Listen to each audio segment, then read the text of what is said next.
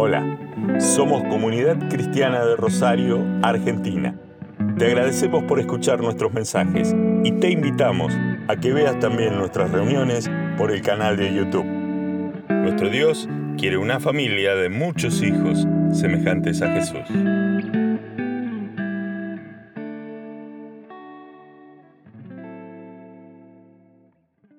Bueno, eh, evidentemente esto ha sido preparado por Dios, como todo lo que hacemos, porque las alabanzas no habíamos hablado previamente de qué era lo que yo quería compartir, la carga que estaba en mi corazón. Hablé durante la semana, le comenté a Víctor, y tiene que ver con todo lo que el Espíritu Santo fue trayendo hasta aquí. Si yo tuviera que ponerle un título a este tema, yo lo llamaría algo así. Arreglemos nuestro altar para que el fuego de Dios caiga sobre él. Arreglemos el altar. Y quisiera tomar una porción de las escrituras muy conocida en Primera de Reyes, capítulo 18 y capítulo 19. Eh, los pongo un poquito en situación de lo que estaba ocurriendo en aquel tiempo. Israel estaba en uno de los momentos más oscuros de su historia. El profeta Elías, eh, debido a la idolatría nacional, había proclamado un juicio de Dios y ya hacía casi tres años y medio que no llovía en toda la tierra, allí en la tierra de Israel. Y una gran sequía. Eh, no solamente había sequía eh, de falta de lluvia, donde los arroyos estaban secos, los estanques estaban secos, dice la Biblia que había un gran hambre en la región. También había persecución. Eh, Jezabel, la esposa del rey Acab, había mandado a matar a los profetas y estaba también en un momento de mucha persecución. Habían sido preservados unos 100 profetas y Elías, eh, gracias a el amor que tenía hacia Dios un mayordomo, eh, así que había una gran crisis económica, había una gran sequía espiritual, porque en Israel se habían multiplicado los adoradores y los profetas de, Baal y los profetas de Acera, ahora nos vamos a meter bien en el tema. Había crisis económica, crisis espiritual, oscuridad, y Dios no intervenía. La presencia de Dios estaba velando por su pueblo, pero no había palabra, Dios no se manifestaba. Y para llamar al pueblo a que vuelva hacia el camino correcto y salir de esta gran crisis que Israel tenía, levanta el profeta Elías con una tremenda palabra y Él quiere manifestarse en ellos. Y dice el versículo 19 de Primera de Reyes, capítulo 18. Dice así, ¿hasta cuándo claudicaréis entre dos pensamientos? Eh, el profeta hace un llamado a su pueblo a la definición le dice al rey que convoque a los 450 profetas de Baal, a los 400 profetas de Acera, y todos vayan al monte Carmelo para ver quién era el Dios verdadero. En Israel había una confusión tan grande que ya no sabían si el verdadero Dios era Baal o era Jehová. Y el profeta se levanta con una Tremenda convicción en Dios, pero también una gran valentía espiritual para confrontar a 850 brujos. Relata la historia, ahí dice la palabra, que aparentemente los 400 profetas de Acera no fueron al Monte Carmelo, pero sí los 450 profetas de Baal. Antes de meterme en el relato, digo que este llamado de atención que dice, ¿hasta cuándo claudicaréis entre dos pensamientos? Era la consecuencia de lo que vamos a hablar después. Dios está llamando a su pueblo a que se defina. Le está diciendo, pueblo mío, Israel, ¿hasta cuándo van a estar con mezclas de pensamientos, mezclas de valores, mezclas de convicciones? Qué peligro que es el estar mezclado. Otra versión lo dice de una manera que para mí es más claro porque tuve un cercano con este problema, y le dice el profeta, ¿hasta cuándo estarán rengueando de las dos piernas? Y toma una figura muy fuerte, renguear de las dos piernas. Yo tuve un amigo que falleció hace poco, que él de nacimiento tuvo un problema en la polio y un grave problema en su cadera, y él rengueaba de las dos piernas. Y de lejos, cuando lo veíamos venir, nos dábamos cuenta que él venía, porque él cuando caminaba balanceaba su cuerpo para la derecha, balanceaba su cuerpo para la izquierda, para la izquierda, y si algo no tenía era estabilidad. Él iba de un lado para el otro, de un lado para el otro. Así que a mí esta, esta expresión me grafica mucho lo que pasaba en el pueblo de Dios en aquel momento no lograban tener un rumbo recto, no lograban tener un camino estable, habían perdido la firmeza, las convicciones, la estabilidad, porque andaban de un lado para el otro. La palabra del Señor dice, no te apartes ni a derecha ni a izquierda del libro de la ley, para que todo lo que hagas te sea prosperado. Dios quiere que tengamos un camino recto, con un norte claro, que es su voluntad, es el reino de Dios en nuestras vidas. Estaba en un momento muy crítico y el profeta lo llama a definirse. Y la historia es que se congregan allí y miren lo que dice este versículo, eh, perdón, ¿eh? el versículo 21. Y acercándose Elías a todo el pueblo dijo, ¿hasta cuándo claudicaréis vosotros entre, dos pensamientos? Y hace una pregunta casi, casi que no debería ni hacerse entre el pueblo de Dios. Dice, si Jehová es Dios, seguidle. Y si Baal, id en pos de él. ¿Quién no va a responder? Jehová es Dios entre el pueblo de Dios. Pero miren cómo dice el versículo. Y el pueblo, el pueblo de Dios, no respondió palabra. No pudieron con convicción decir Jehová es Dios. Estaban tan mezclados en un momento de tanta oscuridad por permitir cosas de Dios y cosas que no son de Dios, verdades reveladas de la palabra y pensamientos de esta sociedad que es rebelde y contraria a Dios, la filosofía de este mundo, principios de vida que no tienen nada que ver con el orden de Dios y los principios de Dios hacen un estrago tan grande en nosotros y en ese momento en el pueblo que no pudo responder palabras. Qué peligrosa es la mezcla. Cuando uno no está definido, cómo las cosas se confunden. Y sigue diciendo el relato, eh, Elías convoca a los profetas de Baal y le dicen, bueno, vamos a armar un altar cada uno, vamos a poner un buey, vamos a eh, preparar el sacrificio y vamos a clamar. Primero ustedes clamen a su Dios y yo voy a clamar al mío. Y el Dios que responda con fuego, ese es el Dios verdadero. Y la historia sigue en todo el capítulo 18. Eh, y antes de meterme bien en la historia, digo que Baal justamente era el Dios del fuego.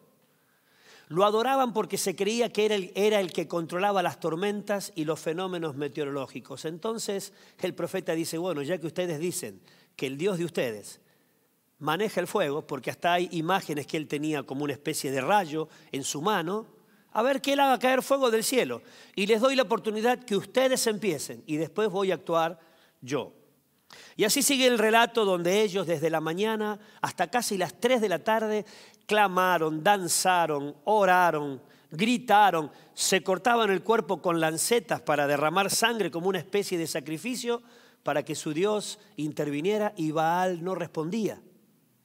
Hasta que en el versículo 30 el profeta Elías dice, bueno muchachos, basta, ahora ya pasó el turno de ustedes, el Dios de ustedes no contestó, ahora vamos a hacer intervenir a Dios. Y en el versículo 30 el profeta dice así, entonces dijo Elías a todo el pueblo, acercaos a mí. Y todo el pueblo se acercó. Aquel profeta estaba llamando la atención, no sea cosa que haya alguno distraído, alguno pensando en otra cosa. Entonces llama la atención a su pueblo y les pide que se acerquen, para que miren muy bien lo que, lo que iba a ocurrir. Y este versículo que creo que es clave en el relato, dice, y a él arregló el altar de Jehová que estaba arruinado. Por eso el título de esta palabra, arreglemos el altar. Qué peligro el altar arruinado. ¿Qué es el altar? En aquella época era un montículo, un lugar alto, hecho de piedras o de madera, donde se levantaba y ahí se ponía sacrificio, era el lugar de la muerte de una víctima, que era el sacrificio, era el lugar de la adoración. Pero ¿qué es el altar hoy para nosotros? Si tenemos que arreglar nuestro altar, ¿qué es el altar? Primera de Corintios 3:16 dice así: ¿No sabéis que sois templo de Dios y que el Espíritu de Dios mora en ustedes? Otra versión dice, ¿no sabéis que sois el santuario de Dios? El santuario era el lugar más íntimo del templo. Y esta palabra en el griego, en la palabra en, el original, dice que es la palabra naos. Y me impactó cuando lo vi. Esa palabra es el lugar santísimo, el lugar donde Dios se manifestaba, donde solamente el sumo sacerdote entraba y allí tenía un encuentro con Dios. No era un lugar abierto para todos, era un lugar reservado. Y Pablo dice, trae el altar del Antiguo Testamento y ahora dice, ahora no existen más los altares de piedra. Ahora hay un altar nuevo, ahora hay un templo nuevo. Ustedes, la iglesia, los hermanos, los discípulos, somos el templo. Pero la palabra que usa se puede decir así, nosotros ahora somos el lugar santísimo. Qué tremenda verdad. El lugar de la manifestación de Dios el lugar donde Dios se comunicaba, donde Dios se expresaba, ahora es nuestra vida. O sea que en nosotros hay un altar. Y mi pregunta es, ¿cómo está nuestro altar? En Israel el altar estaba arruinado. Cuando hablo del altar me refiero a la comunión con Dios, básicamente. El altar en funcionamiento no descansa. Hay mucho movimiento y hoy Santi se anticipó diciendo que en el altar eh, tenía que haber fuego y hay que arreglarlo para que el fuego caiga. Pero tampoco tenía que haber cenizas, porque las cenizas hablaba habla de un fuego, hubo fuego, pero un fuego viejo no sirve para el día de hoy, porque tal vez podemos encontrar un altar arruinado con un poco de cenizas mezclado. Es pasado, Dios quiere un presente con nosotros. Ahora cuando avancemos un poquito en el relato vamos a ver que el altar por lo menos hablaba de cuatro cosas, y esto lo digo muy rápido. Primero hablaba de unidad. Había que unir las piedras del altar que estaban esparcidas. Ya me voy a meter un poquito más en este tema. Pero también hablaba de familia, porque dice que tomó doce piedras conforme al nombre de los hijos de Israel, de los hijos de Jacob. Eran doce. Y él tomó doce piedras dando un mensaje al pueblo que estaba mirando lo que estaba ocurriendo allí. Había un mensaje que Elías estaba tratando de transmitir al pueblo y es lo que quiero transmitir también esta mañana. La necesidad de restaurar la adoración a Dios en unidad. Doce piedras que estaban esparcidas se tuvieron que unir para arreglar el altar. Pero también el altar es el lugar de la muerte. Allí se ponían sacrificios el lugar de la muerte del gran yo. Allí tiene que morir. Y también es el lugar de la restauración del poder de Dios, del gobierno de Dios y del fuego. Elías llamó al pueblo a acercarse. Arregló el altar. Altar, la palabra que usa aquí en el hebreo es lugar de sacrificio. Justo Santi también habló de esto, casi casi que él me roba el mensaje con todo lo que habló. Y doy gracias a Dios por esto, porque ya el Espíritu Santo nos estaba metiendo en lo que íbamos a hablar. El altar, según el versículo 30, estaba arruinado. ¿Por qué se arruina el altar? Digo, que el altar se arruina por descuido. Empezamos leyendo hasta cuándo claudicaréis entre dos pensamientos. Cuando el corazón está dividido, cuando hay doble ánimo, el hombre de doble ánimo es inconstante en todos los caminos. Cuando lo que rige nuestra vida no es solamente, únicamente la verdad de Dios, sino que allí se nos mezclan criterios humanos, el humanismo, el egoísmo, el secularismo Cuando la verdad de Dios no es la que rige claramente nuestra vida, hay mezcla de pensamientos y empieza a haber mezcla de convicciones y el altar se arruina. También el altar se arruina por falta de uso. Evidentemente no lo usaban. Allí había un altar que estaba arruinado. En un tiempo se había usado, pero hoy ya no. Recuerdo una vez a mi, hijo tuvo una fractura de tobillo bastante complicada, estaba parado, quiso darse vuelta y el tobillo se le, se le torció y tuvo una fractura y lo tuvieron que enyesar. Y cuando uno se saca, si alguno de ustedes tuvo la oportunidad de tener un yeso, cuando se saca el yeso lo que queda abajo es un palito. Y, he visto futbolistas con unas piernas así, cuando le sacan el yeso queda un palito. Porque la falta de uso hace que todo se atrofie. Se pierde la masa muscular, se pierde la tonicidad. La falta de uso arruina. En el caso del yeso, los músculos. Pero la vida espiritual, la falta de una vida profunda y constante en Dios arruina nuestro altar. Pero la acción continua lo limpia. El altar se arruina por falta de uso. El altar se arruina cuando hay mezclas, corazones divididos, doble ánimo. También, también el altar se arruina cuando no hay pureza en su uso. Cuando no se separa lo precioso de lo vil, lo santo de lo profano. Cuando me acostumbro a las cosas sagradas y las empiezo a manosear. Por ejemplo, Dios nos ha revelado el señorío de Cristo y esto está muy claro entre nosotros, que Cristo es el dueño absoluto de todas las áreas de nuestra vida, nuestra familia, nuestras posesiones, nuestro tiempo y lo sé. Pero yo permito licencias y vivo como si nada fuera, proclamando el señorío de Cristo y en la práctica el reino de Dios no viene a algunas áreas de la vida. Y soy consciente, pero no hago los cambios necesarios. Esto es un mal uso de la verdad revelada del señorío de Cristo. Abuso. Usarlo con o sin santidad servicio con pecados ocultos. Alabanza con rencor. Estoy adorando a Dios hay algo en el corazón que no está bien con algún hermano y yo presento mi ofrenda de alabanza cuando el Señor me dice, para, para, para, deja tu ofrenda allí.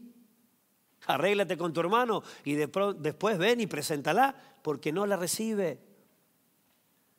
Servicio a Dios sin una vida correcta. Señor, en tu nombre profetizamos, hicimos milagros, echamos fuera demonios, apartados de mí, hacedores de maldad, nunca os conocí, dice Mateo 7. Servicio sin una vida recta. Deseo de ser visto, todo lo que hago es para tratar de estar allí en los primeros planos cuando el Señor dice es necesario menguar y el que tiene que expresarse es Cristo. Esto arruina el altar. La falta de santidad, la falta de coherencia arruina el altar. Cuando mi vida no respalda mis palabras, se arruina el altar. Incoherencia. Cuando nos damos pequeñas licencias, que le hemos llamado las pequeñas zorras, tal vez hay cosas en mi vida o en tu vida que ya te han señalado, ya te lo ha mostrado el Espíritu Santo. Hermanos mayores en amor te han señalado que esto tiene que cambiar. Y en tu corazón no has hecho eh, los cambios necesarios para que eso cambie o para que eso se termine. Cuando tomamos livianamente, bueno, yo soy así, todos tenemos algo, es abuso de las cosas sagradas. Cuidado, el altar se arruina. ¿Y por qué más? Digo una cosa más, se arruina el altar. Lo dije al principio. El altar se arruina por la división, la distancia entre hermanos. Para arreglar el altar, Elías tuvo que tomar doce piedras y volver a unirlas. Dice primera de Pedro, vosotros también como piedras vivas y habla de la iglesia, de cada uno de nosotros. Sed edificados como casa espiritual y sacerdocio santo para ofrecer sacrificios espirituales aceptables a Dios por medio de Jesucristo. Si queremos ofrecer sacrificio, el altar tiene que estar arreglado, si no, no puede haber sacrificio. Pero acá dice sacrificios espirituales, sacerdocio santo. Pero la separación entre hermanos arruina el altar. ¿Hay alguna situación con algún hermano que no hayas arreglado? Y pero yo no odio a nadie, no, no hablo solamente de odio, de rencor, que también arruina el altar. Me refiero a distancias, a relaciones rotas, a cosas no aclaradas, a sospechas, a crítica, a chisme, a cosas que me alejan de mi hermano en vez de unir. Cristo en la cruz derribó la pared intermedia, por algo murió también, que es para la unidad. El propósito del Padre es volver a reunir todas las cosas en Cristo. La pared intermedia de separación se terminó en la cruz. Y en su muerte Él abolió, Él mató las enemistades. Por favor, no las volvamos a hacer resucitar. No nos es lícito estar enemistado con algún hermano, porque Él murió para matar las enemistades y la división arruina el altar. Honremos su muerte, honremos el sacrificio de Cristo, velando y trabajando por la unidad. El profeta tuvo que juntar las piedras para hacer el altar. Arregló el altar. Antes de ir al desenlace de la historia, quiero decir qué consecuencias trajo, qué problemas trajo en Israel que el altar esté arruinado. ¿Qué problemas en mi vida puede ocasionar que el altar esté arruinado? Lo primero que veo en este relato es que por influencia de Jezabel, que influenció al rey Acab, se empezó a promover dentro del pueblo de Dios el culto a Baal y el culto a Sera. Y fue tan tremendo que aparecieron 850 ocultistas, 450 de Baal y 400 de Acera. ¿Qué me dice a mí? Que Satanás tomó un lugar que no debería haber tomado nunca dentro del pueblo de Dios, porque el altar estaba arruinado el enemigo se agranda, toma fuerza. Pablo dice, no le deis lugar al diablo, porque si se lo das, lo va a tomar. Él no va a decir, oh, mirá, pobrecito, estos hermanos son tan buenos, mirá qué cara de lindo, qué cara de buenito, mirá cómo levanta las manos, no le hagamos nada. Satanás, dale lugar y vas a ver lo que te ocurre. Jesús habló de él como el homicida, el que viene a robar, a matar, a destruir, él quiere hacer esto no le demos lugar, pero el altar arruinado, aquí en este relato le dio lugar a Satanás. Y querido, si le das lugar al diablo, es peligroso. Las tinieblas no son estáticas, no son pasivas. Las tinieblas son activas, crecen, van tomando lugar. Se cuenta que en el relato antes de la caída, dice el Antiguo Testamento, que debido a la multitud de tus contrataciones, Satanás arrastró un tercio de los ángeles del cielo. Miren si sabe convencer. Miren la influencia que tuvo el enemigo en el cielo mismo. Se llevó un tercio de los ángeles. si pudo convencer a ellos que lo veían cara a cara a Dios, ¿cuánto más podrá hacer con nosotros, no? ¿Cómo confundió al pueblo de Dios que no pudo decir Jehová es Dios cuando se le planteó es Dios o el diablo? No pudo decir Jehová es Dios. Qué confusión, qué influencia negativa. Así que hermano querido, no le demos lugar al diablo. Si el altar está arruinado, urgente hay que reconstruirlo y arreglarlo, porque Satanás toma un lugar indebido. Se agranda el enemigo. Segunda de Corintios 2.11 dice el apóstol Pablo, no ignoramos sus maquinaciones, no le demos lugar para que él saque ventaja. Cuando el altar está arruinado hay reproducción de los enemigos. Y lo segundo que ocurrió es que Dios no se movía. Había ausencia de palabra. Cuando Dios no se mueve en nuestra vida, digo algo antes. Si Satanás se sobredimensiona, se te va a meter en la economía, se te va a meter en la salud, se te va a meter en la familia, Se te va a meter en la salud mental, emocional. Él va a arruinar todo porque Él es el enemigo. Pero también si Dios no se mueve, ya no hay obra del Espíritu, no hay transformación. ¿Cuánto hace que no hay cambios significativos en tu conducta? Porque la meta es ser como Jesús. Y si se frenan los cambios, es porque Dios no actúa o no le estamos dando lugar. Cuidado que el altar arruinado hace que el enemigo se sobredimensione y empiece a poner palos en la rueda, pero también hace que Dios se retire y quede la expectativa de qué es lo que vas a hacer con tu altar. Ya no hay obra del Espíritu, no hay transformación en la vida, no hay desarrollo de los propósitos de Dios, no hay dones, no hay milagros, no hay profecía, no hay palabra con poder. Se pierde el rastro de Dios.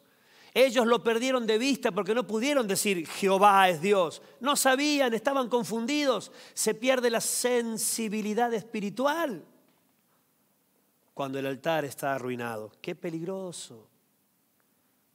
Qué serio es esto. Había sequía, dice la Biblia. Había sequía porque no llovía. Pero cuánta sequía espiritual también había en ese pueblo porque el altar estaba arruinado. Qué llamado de atención que hace el profeta. ¿Hasta cuándo claudicaréis entre dos pensamientos? Hay que definirse. Hermano querido, ¿cómo está tu altar? ¿Cómo está tu vida de comunión con Dios? ¿Cómo está la mía? Arreglemos el altar urgentemente para que el fuego de Dios pueda volver a caer. ¿Qué significa en la práctica volver a arreglar el altar? Lo primero que digo es, hay que arrepentirse. Porque el altar se descuidó. El altar no se arruinó solo. Hubo un descuido, no hubo uso, hubo un mal uso, hubo división. Y necesita arrepentimiento. Segundo, Altar significa lugar alto, el lugar del sacrificio. Se necesita volver a poner ofrenda en el altar. Y Romanos 12 dice que presentemos nuestro cuerpo como sacrificio vivo, santo y agradable a Dios. Nos llama a nosotros ser la ofrenda, no dar ofrenda, sino ser la ofrenda. En el Antiguo Testamento se dice de los levitas que ellos eran la ofrenda. Y en el Nuevo Testamento yo soy la ofrenda. Romanos 12, 1. El apóstol Pablo dice, ustedes son la ofrenda. Si ustedes se presentan a Dios completamente es el culto racional. Allí la ofrenda en el altar.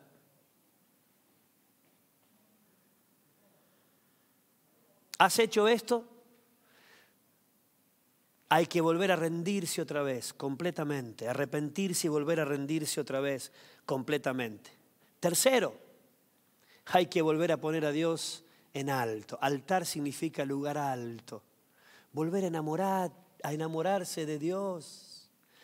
Te enfriaste, me enfrié. Hay áreas de la vida donde ya el fervor no está. Volvé a enamorarte de Dios tengo contra ti que has dejado tu primer amor. ¿Qué pasó entre nosotros y Dios? Que el altar se arruinó. La Biblia nos llama a ser fervientes en espíritu sirviendo al Señor.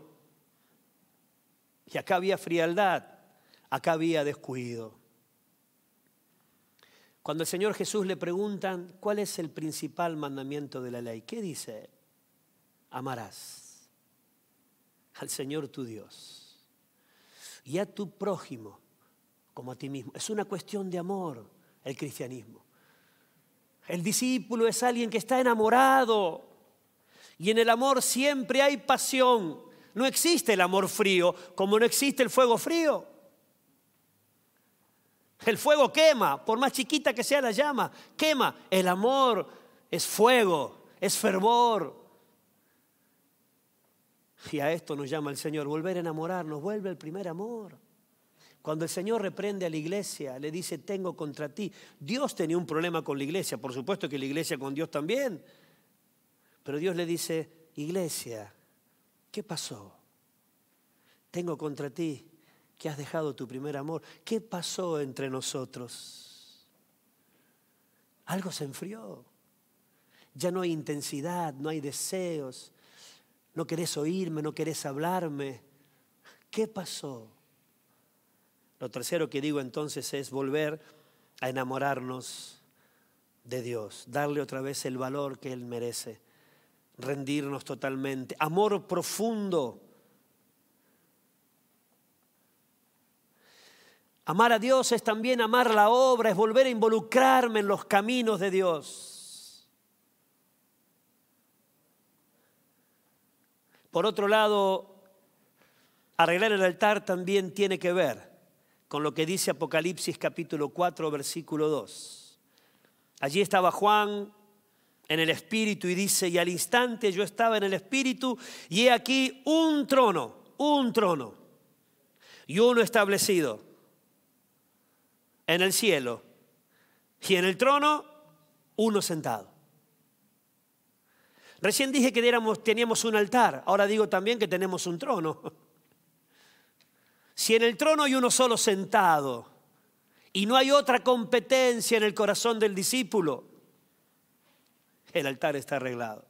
Pero si el trono está ocupado por otras cosas, el trono se arruina. El altar se arruina, perdón.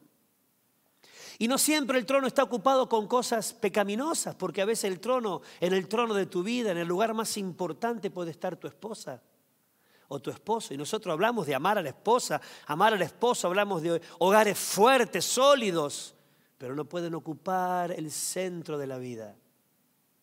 Tal vez esté tu hijo algunos dicen, mis hijos son lo más importante de la vida.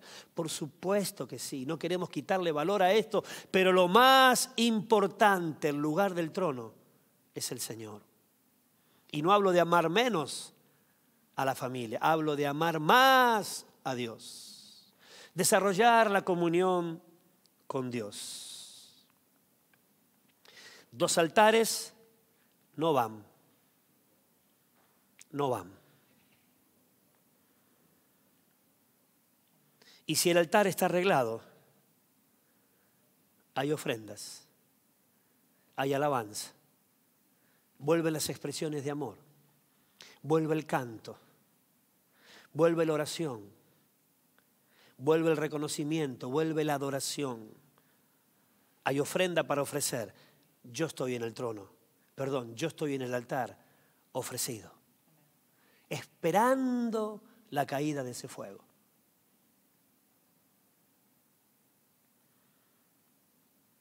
Versículo 38 y 39 de Primera de Reyes 18, como veíamos, veníamos leyendo recién, dice el 37.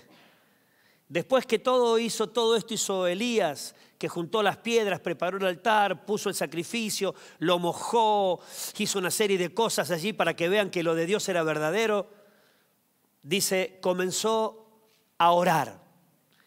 Y los profetas de Baal oraron desde la mañana hasta casi las 3 de la tarde, oraron y clamaron y gritaron. Y la oración del profeta no duró más que un minuto. No sé si llegó a un minuto, porque miren lo que dice. Em, versículo 36, perdón. Cuando llegó la hora de ofrecerse el holocausto, se acercó el profeta Elías y dijo, Jehová, Dios de Abraham, de Isaac y de Israel, sea hoy manifiesto que tú eres Dios en Israel y que yo soy tu siervo y que por mandato tuyo, he hecho todas estas cosas. Respóndeme, Jehová, respóndeme para que conozca este pueblo que tú, oh Jehová, eres el Dios y que tú vuelves a ti el corazón de ellos. Qué sencilla oración. Cuando el altar está arruinado, todo es complicado. Cuando el altar se está arreglando y se arregló, vuelve la sencillez. Respóndeme. Miren qué sencilla oración. Respóndeme, Jehová, respóndeme para que ellos vean que eres Dios y que yo soy un hombre obediente. Qué sencillez. Aparece otra vez la sencillez de Dios. Versículo 38. Entonces, aleluya, allí vino el desenlace. Entonces se mostró quién era Dios. Cayó fuego de Jehová y consumió el holocausto, la leña, las piedras y el polvo, y aún lamió el agua que estaba en la zanja. Viéndolo todo el pueblo, se postraron y dijeron, Jehová es el Dios, Jehová es el Dios. Qué tremendo desenlace. Aleluya. Cuando cae el fuego de Dios, la presencia de Dios se volvió a manifestar.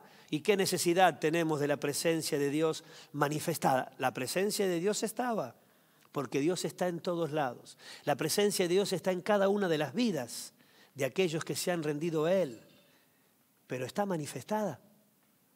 ¿Cuánto necesitamos la presencia de Dios manifestada? Cuando el altar está arreglado, hay fuego del cielo, hermano querido. No hay fuego sin altar, no hay fuego sin sacrificio, sin ofrenda, no hay fuego sin oración, sin comunión con Dios. ¿Quieres el fuego? Yo quiero el fuego. La presencia de Dios manifestada. Hagamos estas cosas. La presencia de Dios manifestada en el fuego volvió a encender las convicciones que al principio del relato estaban tan mezcladas, no pudieron decir nada, pero el pueblo estaba postrado y gritando, Jehová es el Dios. Miren cómo cambia el cuadro cuando viene la presencia de Dios. Y es interesante porque el versículo 39 dice, entonces cayó fuego de Jehová, no dice fuego del cielo.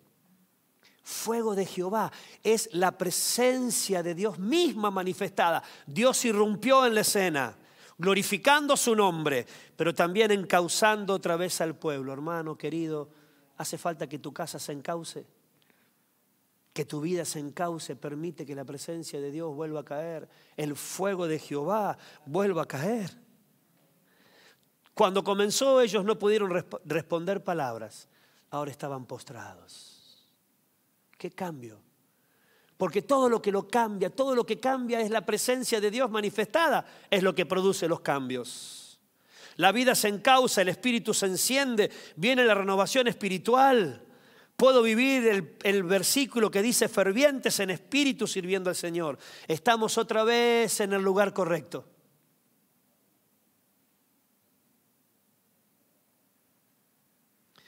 Interesante que cuando Elías toma las piedras, la, Israel estaba dividido, había diez tribus y dos. Pero toma cada piedra conforme al nombre de cada uno de los hijos de Jacob. Y a mí esto me habla de familia. Elías no le preguntó, ¿quieren que ponga cada uno en su nombre? Elías lo metió como responsable. Los metió allí como autoridad, los metió. Y después todo el pueblo estaba postrado. Esto le doy una palabra a los padres, a los varones.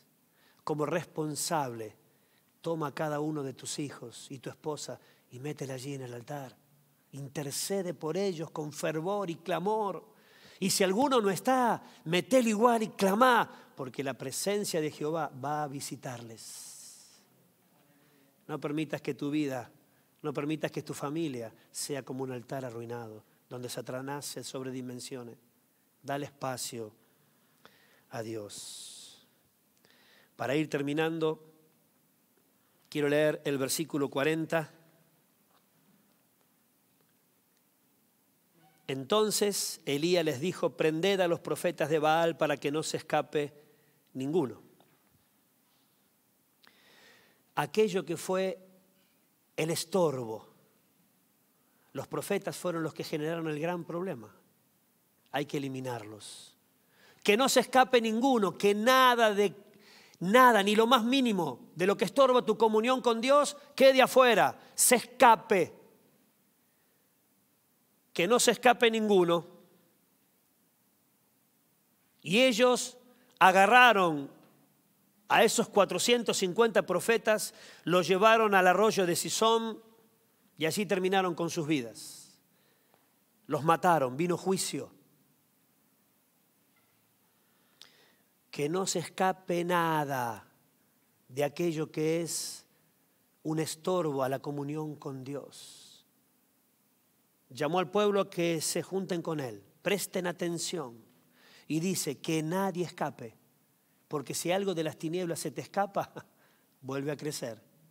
Si algún pecado no lo terminás de matar, no vas a fondo, no tomás eh, decisiones radicales y queda por allí semi herido, vuelve a crecer. hay que exterminarlos, hay que tomar decisiones radicales, matar todo lo indebido, todo lo que estorba mi comunión con Dios.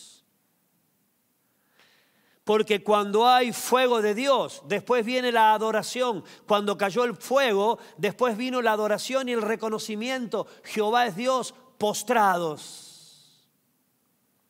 No hay santidad sin fuego. No pretendas luchar con el pecado si el fuego de Dios no vuelve otra vez, porque no hay capacidad en el espíritu para enfrentar las tinieblas.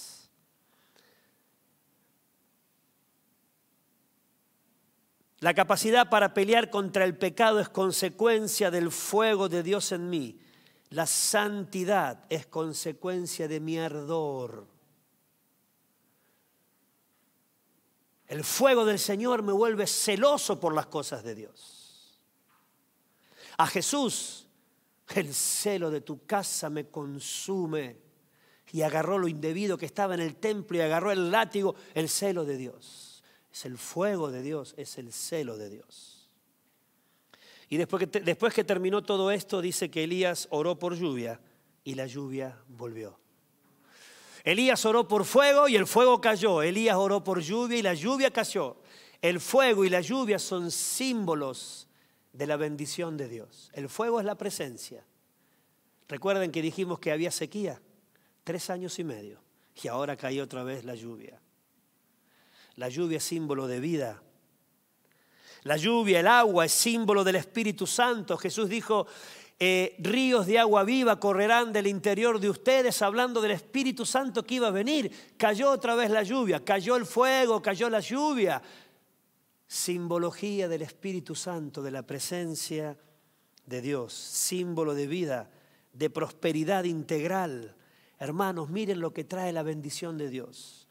Tercera de Juan, capítulo 1, versículo 2, el deseo de Dios a través del apóstol Juan expresado. Yo deseo que tú seas prosperado en todas las cosas. Este es la, el deseo de Dios, que seas prosperado en todas las cosas y que tengas salud, así como prospera tu alma. Deseo de bendición, deseo de bienestar, deseo de paz. Yo sé los pensamientos que tengo acerca de vosotros, pensamiento de paz y no de mal. ¿Cuánto necesitamos arreglar el altar para que el fuego de Dios vuelva a caer? Y hay una profecía en Deuteronomio 11 que dice, la lluvia temprana y la lluvia tardía. siguen siendo símbolos del derramamiento del Espíritu Santo. Yo quiero esa lluvia. ¿Necesitas esa lluvia? Urgente vuelve a reconstruir el altar para darle lugar a nuestro Señor. Gloria a Dios.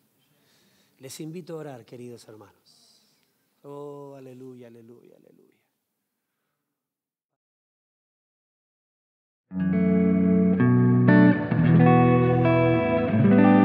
Dios bendiga tu vida grandemente. Gracias por escucharnos.